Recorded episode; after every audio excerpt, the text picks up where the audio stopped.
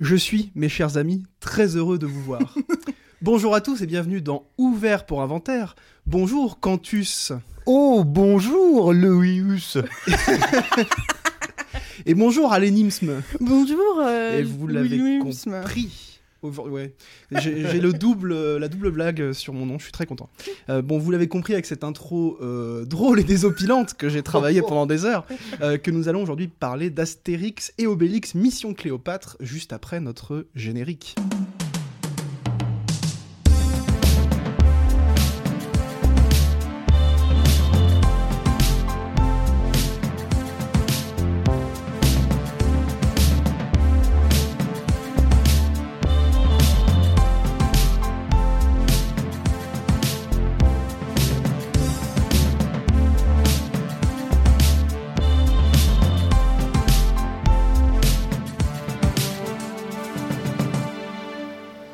Ça sert à ça, euh, à apprendre à vivre, à apprendre à faire un livre.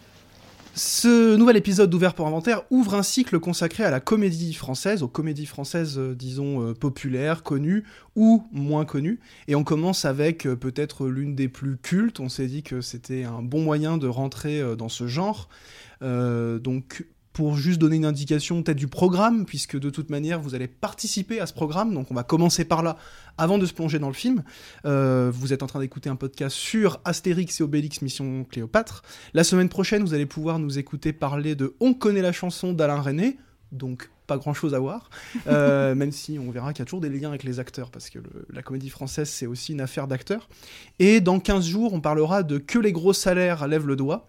Euh, film pour le coup moins connu, mm. euh, qui mm. date de 1982, si je dis pas de bêtises. Mm. Euh, mais ça, ce sera pour euh, les prochaines émissions. Et comme on fonctionne par cycle depuis maintenant quelques temps, on a décidé de faire ça sur un mois, et donc il y aura quatre épisodes. Et si vous me demandez quel est le quatrième épisode, je vous dis que pour l'instant, je ne sais pas, puisque c'est vous et oui, vous qui nous écoutez, et non pas vous qui êtes en face de moi, euh, Alénis et Quentin, euh, qui euh, allez décider du quatrième épisode. Et oui, quelle responsabilité euh, Donc, le fonctionnement est très simple. En réalité, vous allez trouver en description de cette émission un sondage. Alors, je ne sais pas encore d'ailleurs quel logiciel on va utiliser, mais on trouvera, on fera un, un Google euh, truc. Ça doit exister, Google, sondage. Oui, voilà. Et donc vous aurez le choix entre quatre films. Alors pour l'instant, au moment où on enregistre, on n'a pas le nom des films, donc c'est la surprise.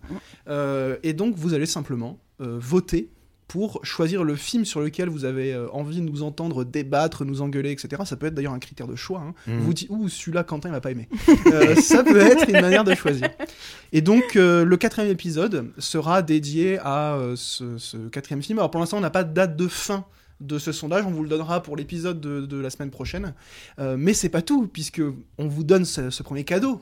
Euh, vous allez participer à l'émission à votre manière, mais en participant, on vous propose en plus de gagner un petit cadeau. Et oui, c'est la oh première fois qu'on fait gagner quelque chose. C'est pour vous remercier de votre fidélité.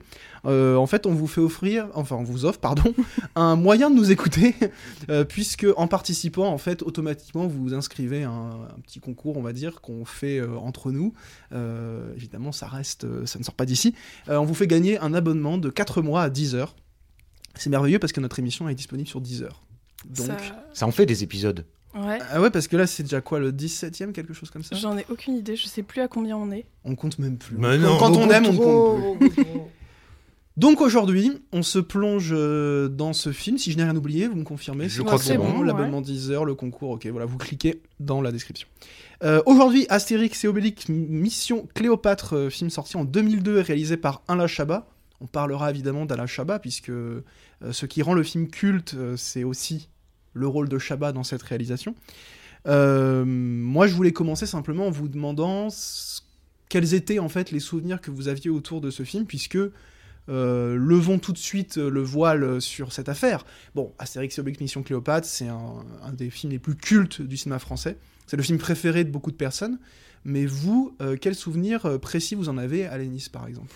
Euh, alors moi j'ai pas le souvenir précis de quand je l'ai vu pour la première fois, mais je sais que je l'ai vu plusieurs fois et que je l'ai vu assez jeune, puisque 2002 j'étais vraiment toute petite, donc j'ai dû le voir quelques années après. Et j'ai le souvenir que j'aimais beaucoup les sketchs de Jamel Debbouze qui joue donc, enfin qui a donc le, personnage principal dans cette œuvre. Et euh, de retrouver son humour, de retrouver voilà, ça me faisait beaucoup rire. Et en, en l'ayant revu en étant adulte, il y a plein de vannes que je captais pas du tout et que je capte maintenant et ça me fait encore plus rire quoi d'avoir des sous-couches de, de blagues euh, je trouve ça vraiment très drôle. Surtout que j'avais euh, j'avais vu euh, donc Astérix et Obélix Mission Cléopâtre sans avoir vu les autres films de Chabat et sans être vraiment dans cette époque les nuls ou Ouais. euh, les Robins des Bois parce que voilà euh, c'est ça parce que j'étais un, j'étais un peu jeune donc euh, voilà j'avais pas trop trop ça je connaissais pas trop trop ce que ce qu'il faisait avec toute sa clique donc voilà un très bon souvenir et beaucoup de beaucoup de vannes qui sont devenues euh, des private jokes pas si private parce qu'en fait tout- beaucoup de Ouais. personnes connaissent le film mais euh, voilà les- il y a plein de trucs où il fait oh il faut au moins moins 8000 dans ce pays. Bon voilà tous les trucs Il y a beaucoup de euh, vannes qui sont maintenant dans le domaine public. c'est ça. Donc euh, voilà pour mon petit souvenir de, de, de ce film Et vous, euh, cher euh, Cantus Victorus Ledus Euh, bah, moi, aucun souvenir. Non, bah, j'avais dû le voir à sa sortie. Et puis le problème, c'est que je imagine que je l'ai revu au moins une fois tous les 10 ans, ou tous les. euh, enfin, n'exagérons pas. Euh, ou tous les 5 Deux ans. fois, tous les- quoi. Oui, oui, c'est ça, ça me ferait rire. Euh, là, je voilà, disons, je sais plus depuis combien d'années je l'avais pas revu. Bah, c'est exactement comme toi. Je veux pas en dire beaucoup plus. C'est-à-dire qu'effectivement, il y a des choses qui sont rentrées dans le, le- le- le- la culture française, quoi. On peut presque plus dire certaines choses sans faire directement référence à Astérix. Mission Cléopâtre. Et euh, là aussi, et ben ça, je pense qu'on en parlera, c'est qu'effectivement, il y a des choses qui euh, qu'on comprend mieux avec euh, les années venant. Voilà, les années venant. Ouais. Et alors, d'un côté, il y a des choses qu'on comprend mieux en vieillissant, mais qu'on perd aussi avec l'âge ou avec les nouvelles générations, puisqu'il y a quelques blagues très référencées. Alors, je pense notamment à Itineris, Mm. euh, qui bug en faisant référence à Mm. une, euh, en fait, un service à l'époque de téléphonie euh, mobile, si je dis pas de bêtises. Enfin, même moi, Ouais. en fait, ça me parlait pas. Mm. J'ai compris la blague, en fait, parce que la blague en soi est drôle, puisqu'on a le personnage t'as joué pas par besoin Isabelle forcément Nanty, de euh, ouais ça qui se met à bugger comme si elle perdait son réseau, en fait. Ouais. Euh, ce qui fait partie un peu des gags euh, sur lesquels on reviendra en termes de est-ce que c'est l'humour de Goscinny Uderzo, est-ce que c'est propre à Chabat, à l'esprit canal, etc. C'est peut-être un truc dont on discutera euh, au moment de parler peut-être un peu plus de notre euh, appréciation du film. Mhm. Euh, ça c'est un truc qu'on précise assez souvent, mais sur ce film-là ça va être assez euh, prégnant, c'est qu'on on parle parfois de films un peu moins connus, etc., ou avec l'envie de les faire découvrir. Là pour le coup c'est pas du tout le cas. Non. le film tout le monde le connaît. Ouais. Donc on est évidemment pas là pour dire ouais il faut le voir c'est une pépite et on n'est pas là non plus pour répéter peut-être un milliard de fois ce qui a été dit. Euh, évidemment le film vous l'avez tous déjà vu. Euh, nous le but ici c'est juste d'en discuter avec peut-être justement ce recul de euh, c'est une espèce de film rentré dans l'imaginaire collectif qui fait, qui fait partie de la pop culture française. Mhm. Déjà peut-être se poser la question de est-ce que c'est si bien que ça? Mhm. Euh, question qu'on pose moins aux films cultes parce qu'en général on les regarde pour d'autres raisons Mm, mm. que forcément euh, leur qualité cinématographique ou pour regarder un grand film, etc. En l'occurrence, c'est un film qu'on regarde vraiment pour se marrer, pour avoir des bons souvenirs. Et on ne fera pas les blagues.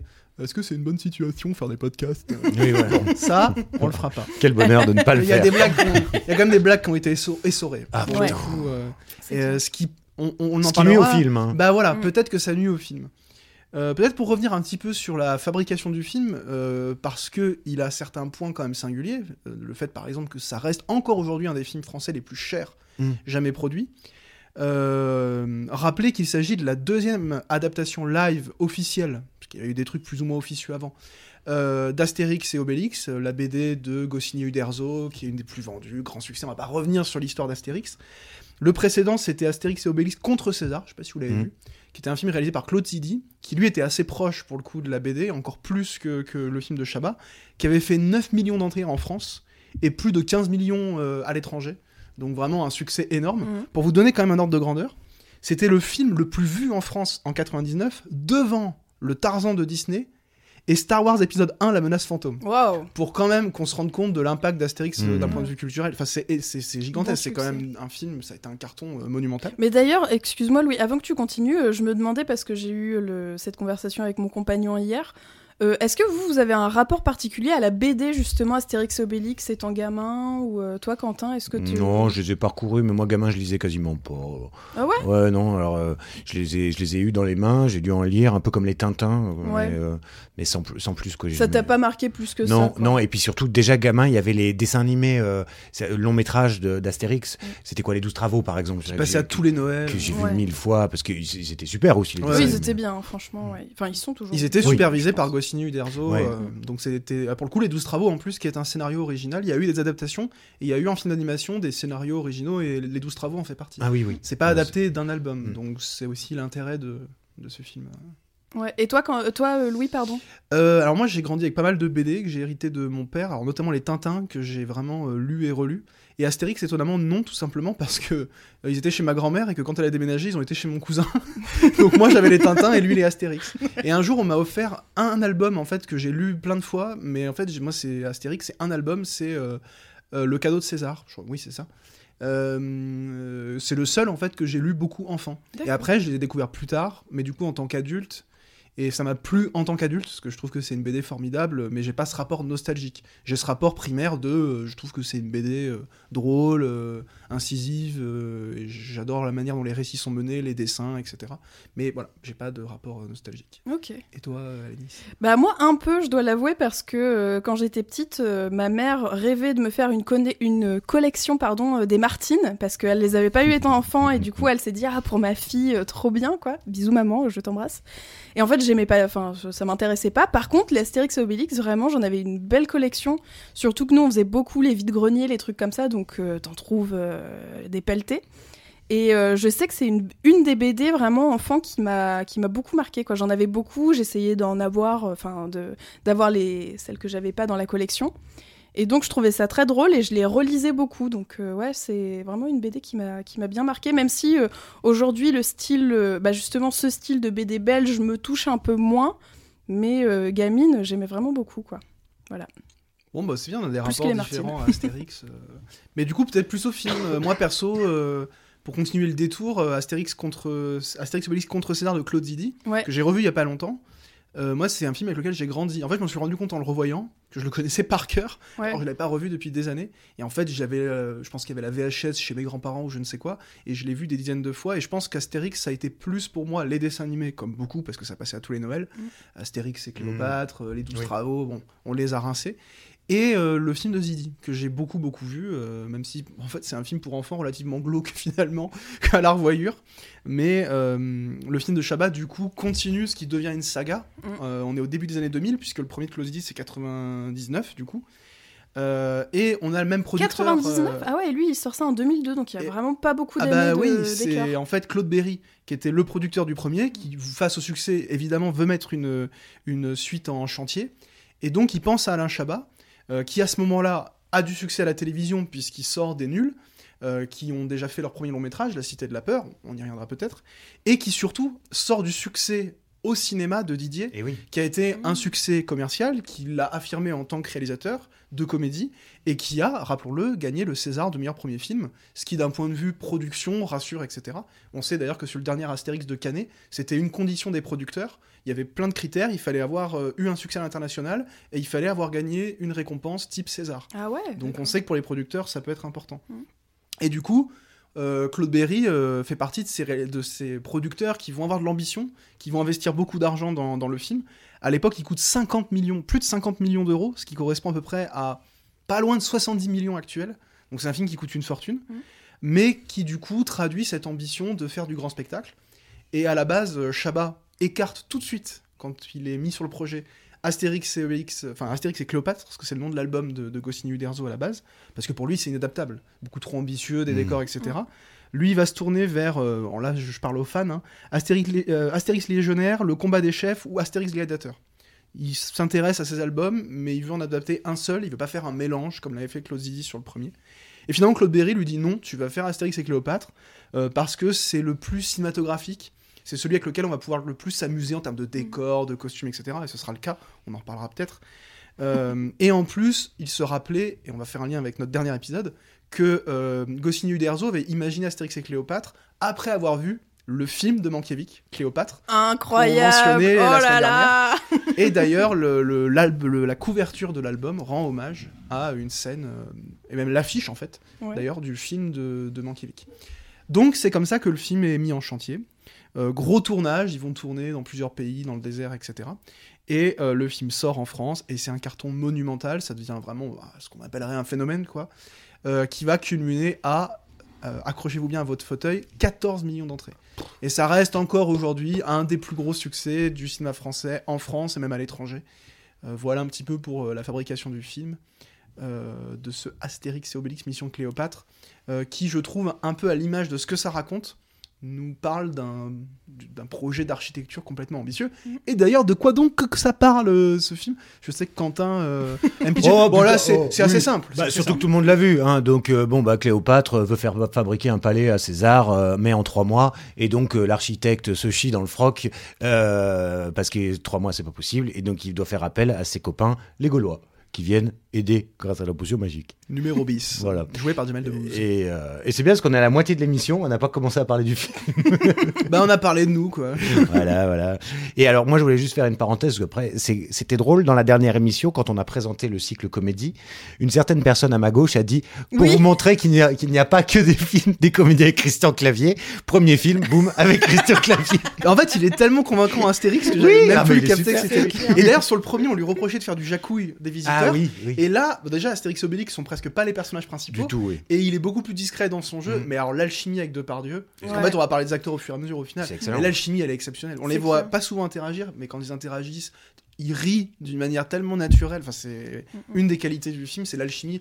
On sent en fait que tout le monde s'amuse sur le tournage. Oui. quoi. Puis il y a la nostalgie aussi de les voir euh, bah, 20 ans en arrière jouer, euh, jouer bien, enfin voilà, être de bons acteurs, euh, marcher bien ensemble, alors que c'est vrai que quand on voit euh, bon, bah, Depardieu aujourd'hui ou les films de clavier, je dis pas que c'est un mauvais acteur aujourd'hui, mais son Oui, choix, choix, de ouais. film, au- ses choix de film euh, aujourd'hui, euh, voilà, on est plus tout à fait sur la même euh, ligne éditoriale, on va dire. Quoi. Puis il a un petit peu un personnage maintenant. Ouais. Il joue toujours un peu le vieux ronchon, le tonton en fond de table euh, qui, quand il ouvre sa tronche, c'est pour euh, sortir des dingueries. Quoi. Ouais. Mais c'est vrai que à ce moment-là, il est un peu aussi. euh, les deux sont un peu au sommet de leur gloire, même comique, parce que les deux ont des carrières comiques, même de Pardieu. Hein. Mm. On pense aux films de, avec euh, les films de, de, de- de Weber, etc. Euh, euh, il s'inscrit un petit peu dans cette veine-là aussi.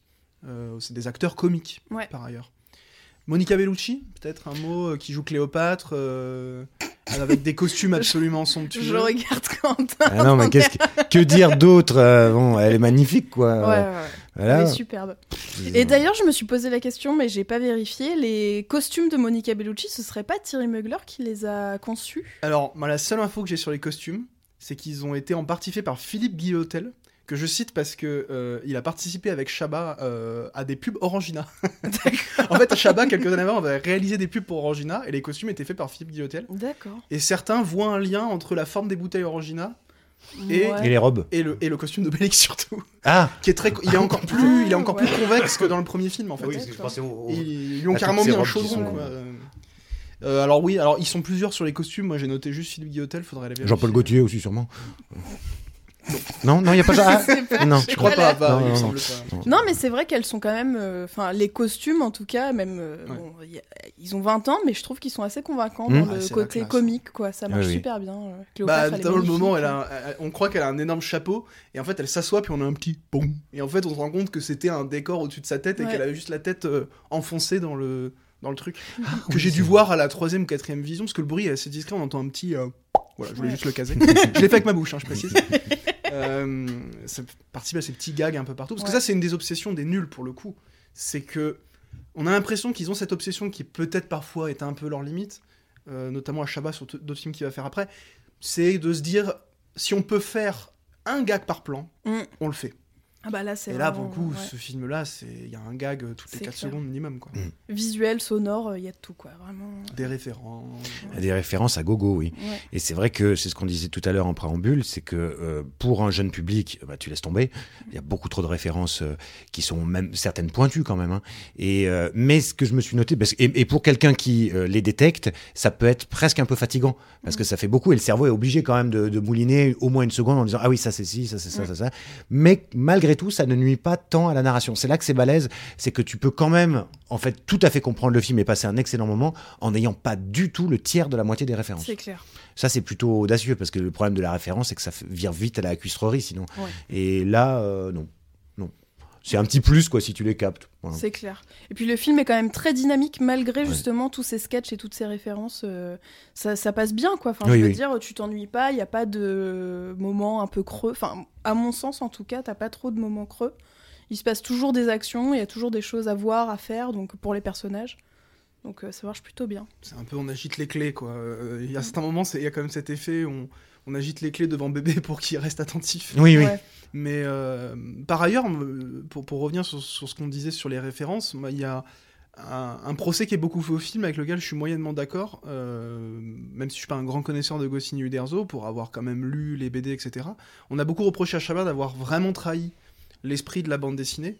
Euh, D'ailleurs, c'était, je crois, Uderzo qui était encore vivant au moment de la sortie du film et qui était pas fan du tout de, de ce qu'avait fait Chabat. Mhm.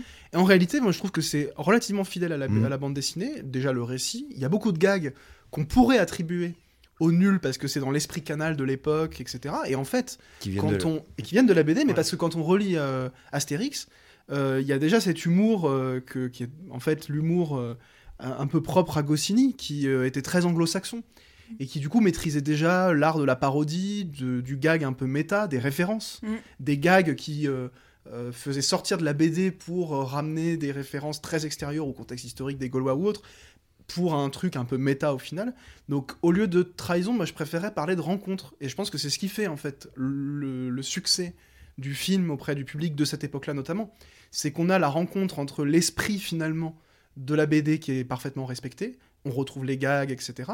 Et l'humour canal de l'époque qui finalement a lui-même beaucoup emprunté à Astérix. Mm. Donc c'est plus une rencontre en fait assez fertile. Oui, Jamel Debbouze, il n'est pas le numéro bis de la BD, mais la rencontre entre les deux fonctionne très bien. Il y a une espèce de, de, de- de mix et de, de- justement de références communes euh, qui fait que ça fonctionne. Et en fait, Chabat euh, était le choix parfait parce qu'il adore la BD. C'est un fan de Pilote, qui était le magazine fondé à l'époque euh, par, euh, euh, par Goscinny. Enfin, il est dans cet état d'esprit. Il est pour moi dans l'esprit de la bande dessinée. Et ça se sent, c'est un film fait avec amour, Mm, mm. qui est pas dénué de défauts. Il y a des gags peut-être un peu lourdingues, même pour Oui. l'époque. Moi, le, co- par exemple, le combat de- d'arts martiaux à la fin, que beaucoup trouvent très drôle, moi, je, Ça je- dure. me sort, ça, c'est un peu long, ça me sort pour le coup vraiment du film, parce que là, c'est presque qu'une référence. Euh, le combat entre numéro bis et l'autre architecte joué par. Gérard Darmon, dont j'ai oublié le nom. Euh, Gérard Darmon qui à est mon beau-fils. génial. À mon beau-fils. Mm. Gérard Darmon qui est génial d'ailleurs. Ouais. Beaucoup d'acteurs très bons. hein, parce Ah que, bah là, ouais. il se, il se gave hein, sur le Mais ils casting. s'amusent en fait. Ouais, ouais, on c'est sent, ils ça, se lâchent, et puis euh, ils mettent d'eux-mêmes là-dedans. Puis ils quoi. sont fous en fait. Hier on regardait, euh, du coup je regardais avec mon compagnon le film et vraiment t'as des scènes où tu- on, on se regardait on se disait mais ils sont ils sont cinglos en fait. C'est ça qui fait que ça marche, c'est que vraiment ils, ils ont pété les plombs quoi, ils ont pété un câble.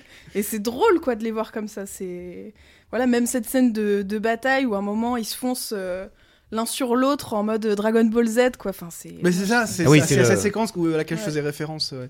Où la- elle est marrante, mais je la trouve un peu poussive. Mais bon, Oui, il y a c'est tout, moi, il y a du Bruce Lee, il y a du machin, c'est vrai que oui. Ouais. ça, ça, ça, ça- ça tire un peu en, en longueur, ça aussi, comme la scène du nez euh, qui se casse la gueule de, Mm. du, du sphinx. Enfin, il y a deux, trois moments comme ça, mais c'est la- l'affaire de quelques minutes. Oui, Ouais, oui, ça, ne ouais. pas détruire on film. pourrait réduire, on pourrait, ça, ça, ça fait, ça fait perdre un peu, oui, de, de, de l'intérêt qu'il y a par ailleurs, quoi. Mais c'est vrai que oui, le, le- le- la distribution, elle est, elle est assez hallucinante. Et c'est vrai que tu vois qu'il y a 20 ans qui se sont passés, parce que c'est presque un peu, tu regardes ça avec aujourd'hui presque un tout petit peu de tristesse quand tu vois des gens qui étaient au sommet Ouais. et aussi quelques cas alors moi je peux pas m'empêcher de le citer parce que je c'est quand même quelqu'un pour qui j'ai une certaine affection euh, mais Dieudonné qui est dans J'en étais sûr J'ai dit, si jamais il faut qu'il nous sorte.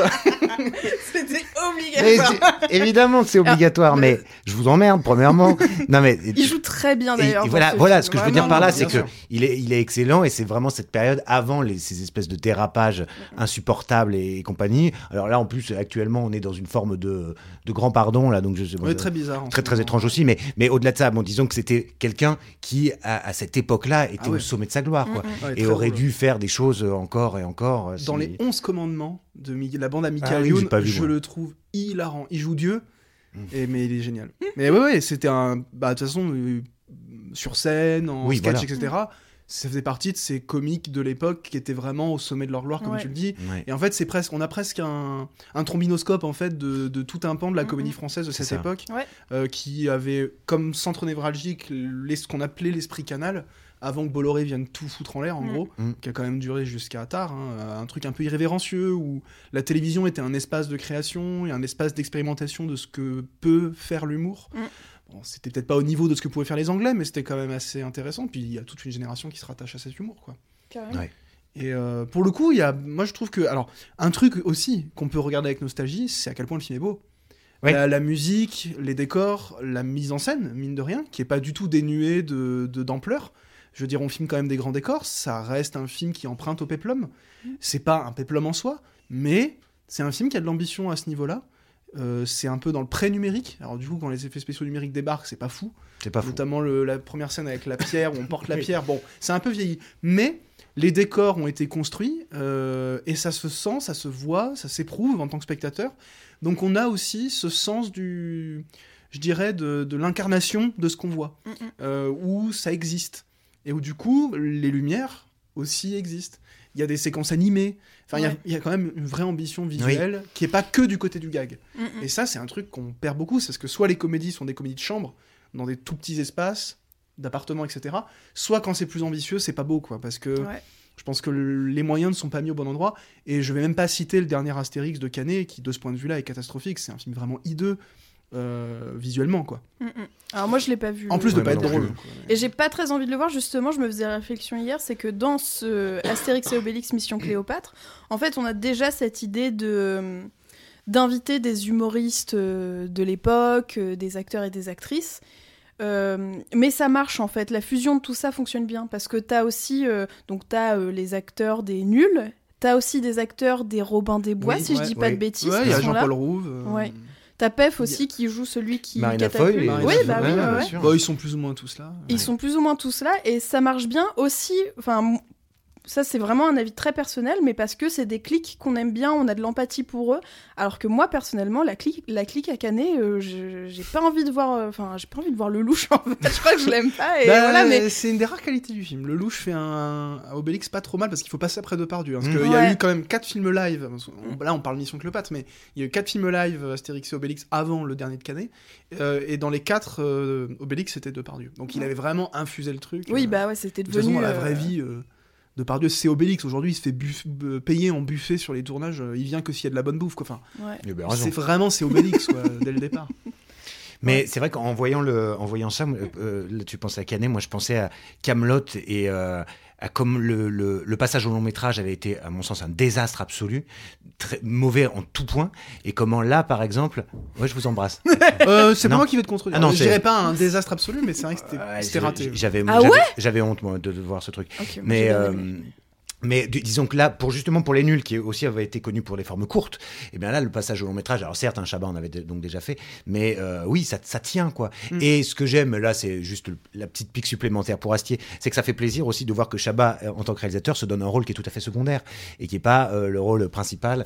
Mais Mm. ça, c'est le problème du, du melon d'Astier. C'est c'est un autre, ça, c'était déjà le cas dans la un autre série. problème, ça. Oui, non, mais c'est un autre problème. Ça Mais pourrait faire l'objet d'une émission à Oh part. là oui, là, oui. je vais vous censurer.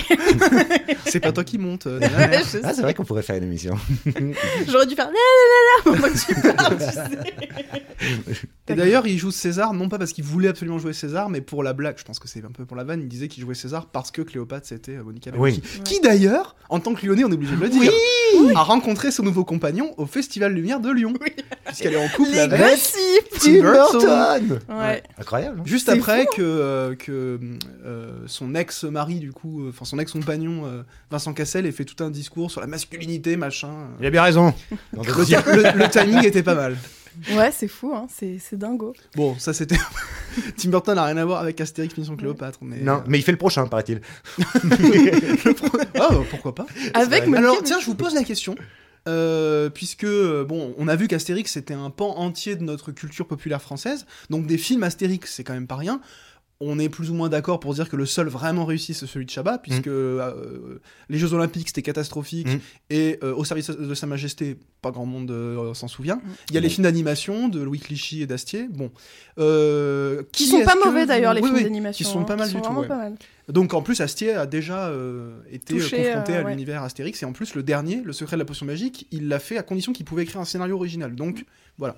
Mais qui Melon. est-ce que vous pourriez imaginer Melon. Qui est-ce que vous pourriez imaginer euh, en tant que réalisateur euh, ou en tant qu'acteur Qu'est-ce que vous pourriez imaginer pour un prochain Astérix? Ah, c'est dur. hein.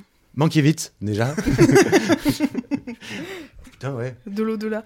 Bah, franchement, j'ai j'ai du mal à. J'aurais du mal à. Parce que, en fait, j'ai pas beaucoup de. Il y a vraiment pas énormément d'acteurs et d'actrices euh, comiques français que j'apprécie aujourd'hui. Les seuls que je vois, c'est Man- Marina Foïs, mais qui a déjà joué du coup euh, dans celui-ci. Oui, après. Moi, j'aime bien Eric Judor. Je Ah ouais, j'aime pas toujours la dynamique Eric Ramsey, mais Ouais, ouais. voilà. Non, mais Eric Judor qui joue un rôle quelque part dans un Astérix, un peu Oui. à la numéro bis, ce serait Ouais. génial. Mais euh, je j'arrive pas trop à savoir euh, parce que Alain Chabat, en fait, il, ré- il réalise toujours un peu. Enfin, Ouais, il fait toujours des trucs. bien et sûr. Je- Et d'ailleurs, a priori, il serait pas complètement euh, opposé. euh. Bah, alors, en fait, là, ce qui a changé d'ailleurs, euh, enfin, je vais finir mes phrases, il serait pas complètement opposé à l'idée de refaire un Astérix. Le problème étant que Claude Berry est décédé et que Et euh, les qui- nouveaux ayants droit. euh, euh, du côté de- des ayants droit de la BD et les nouveaux producteurs qui s'attachent au film sont pas du tout au même esprit que Mhm. Claude Berry. J'ai- Ils sont, à mon avis, sur un truc assez délétère d'ailleurs dans la manière de concevoir le cinéma à grand budget en France, mais c'est un autre sujet. J'ai une petite anecdote inutile. Ma grand-mère a été figurante dans un film de Claude Berry. Ah, Lequel bah, J'en ai, je sais plus. Et elle m'a dit Oh, il était pas très sympa. Hein. Oh, ça, je veux bien, ça, je veux bien croire, oui. Claude Berry qui apparaît dans Astérix d'ailleurs, Ouais. et euh, qui est référence, enfin qui Je est. pas de l'art contemporain, moi. Et puis voilà. Et puis il y a aussi la, la petite référence où quand Obélix est en- ils sont enfermés et qui gueule j'ai faim, c'est exactement ce qu'il dit dans Uranus de Berry où il dit j'ai soif parce que c'est le personnage euh, qui est alcoolo et tout là. Et oui oui, mais mais je pense qu'il y a cet esprit Berry qui devait quand même être un gros salopard pour plein d'autres raisons. Oui, c'est pour ça que je disais Euh, quoi qu'on en pense. Ouais, ouais, a le permis quand cœur. même Ouais. en tant que producteur l'avènement de certaines choses et c'est certainement pas Thomas Langman, son fils, qui va euh, qui, qui, qui arriverait au. Bah, qu'utiliser une partie du budget pour faire venir des putes sur le tournage d'Astérix aux Jeux Olympiques. Donc, Ah ouais c'est pas le même esprit. Alors, je sais pas ce qui se passait sur le tournage de. Ouais. Très bien, oui, mais non, mais tu vois, ça, ça, ça semble très cohérent, quoi. ouais. Ouais. Et toi, Quentin, t'imaginerais qui en Bah, je- acteur ou en réalisateur je, je cherchais, j'étais en train, j'avais Denis Ménochet à l'esprit, je me demandais qui, qui pourrait jouer, mais ce qui est- Denis Ménochet. Attends, Ouais. je regarde à quoi Bah, en. Obélix, mais c'est vrai qu'il est, lui, il a une gravité, euh, Ménochet, qui, qui irait peut-être pas forcément avec la comédie. Euh, On encore, pourrait lui trouver une forme de candeur. euh, Parce Oui. c'est aussi la candeur, Oui. le, le regard enfantin, euh, euh, j'aime beaucoup en ce moment Denis Ménochet. Et, euh, qui en plus vient de gagner un, un Goya euh, Ah oui, bah pour donc euh, le film espagnol. Asbestas. Asbestas. Ouais, bah, tu m'étonnes. Euh... Oui, là, ça, prend, ça, hein, ça mériterait presque de, de réfléchir euh, un peu plus, quand même. Je sais pas ce que vous en pensez. Enfin, au moi, cas où mais- on nous demande notre avis un jour. Bah moi je pensais à un réalisateur mais de manière hyper idéale parce que je trouve qu'il y a une- un esprit bande dessinée qui correspondrait peut-être pas à Astérix mais dans cette vague un peu on en parlait quelques fois de nouveaux réalisateurs de comédie euh, Pere Jatko, moi j'adorerais imaginer euh, visuellement euh, ce que ça pourrait donner. Je suis pas sûr que ce soit un esprit très bande dessinée ni même un esprit très euh, Goscinny.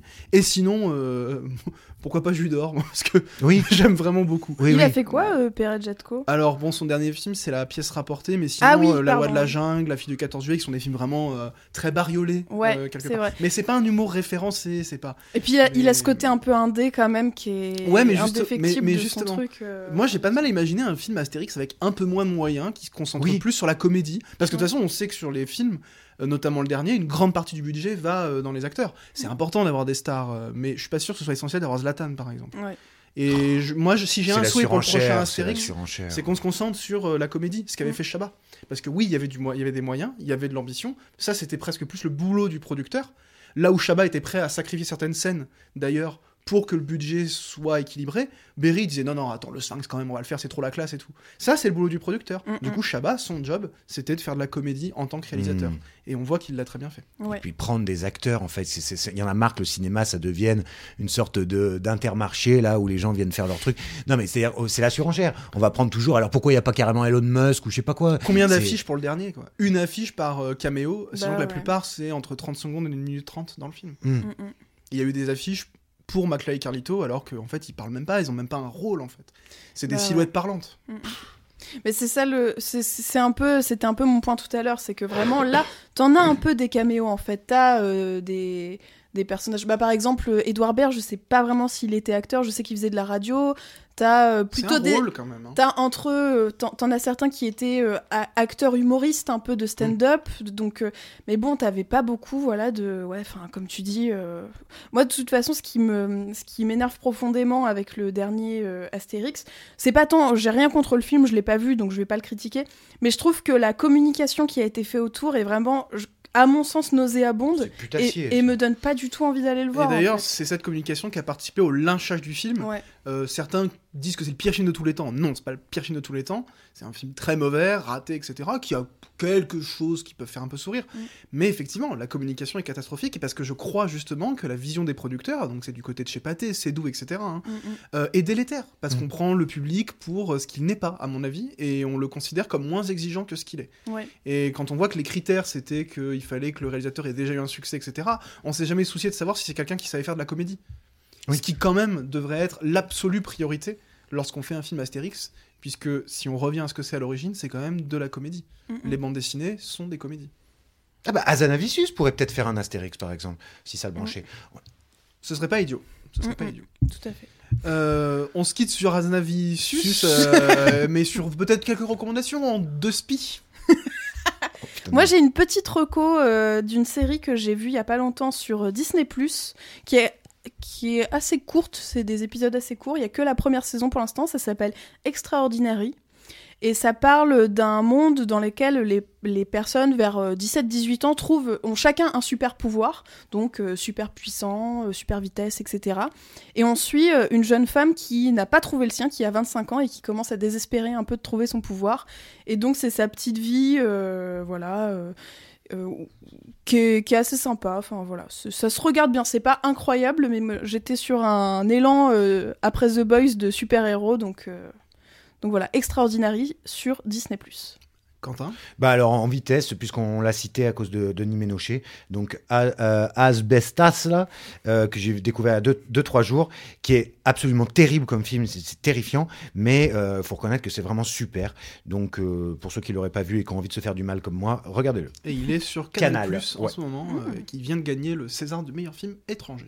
Bon.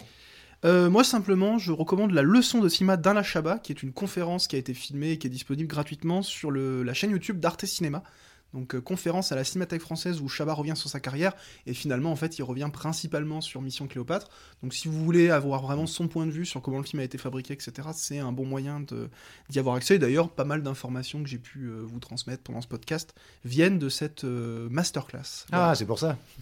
Euh, je suis euh, fidèle à Chabat. Très bien. Non mais on ira voir. Moi j'irai voir avec plaisir. ça. Ouais. Merci à Nimsm, merci euh, Cantus Victorus Ledus. J'avais envie de la refaire quand même.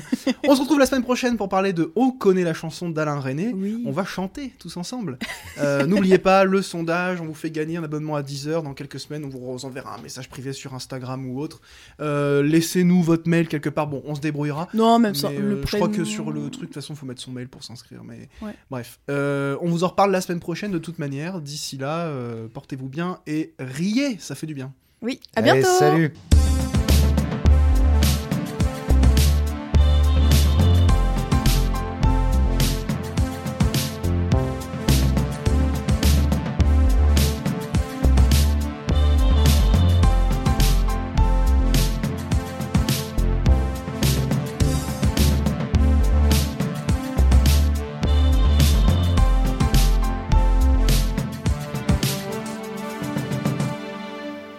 Les films, ça sert à ça, euh, à apprendre à vivre, à apprendre à faire un lit.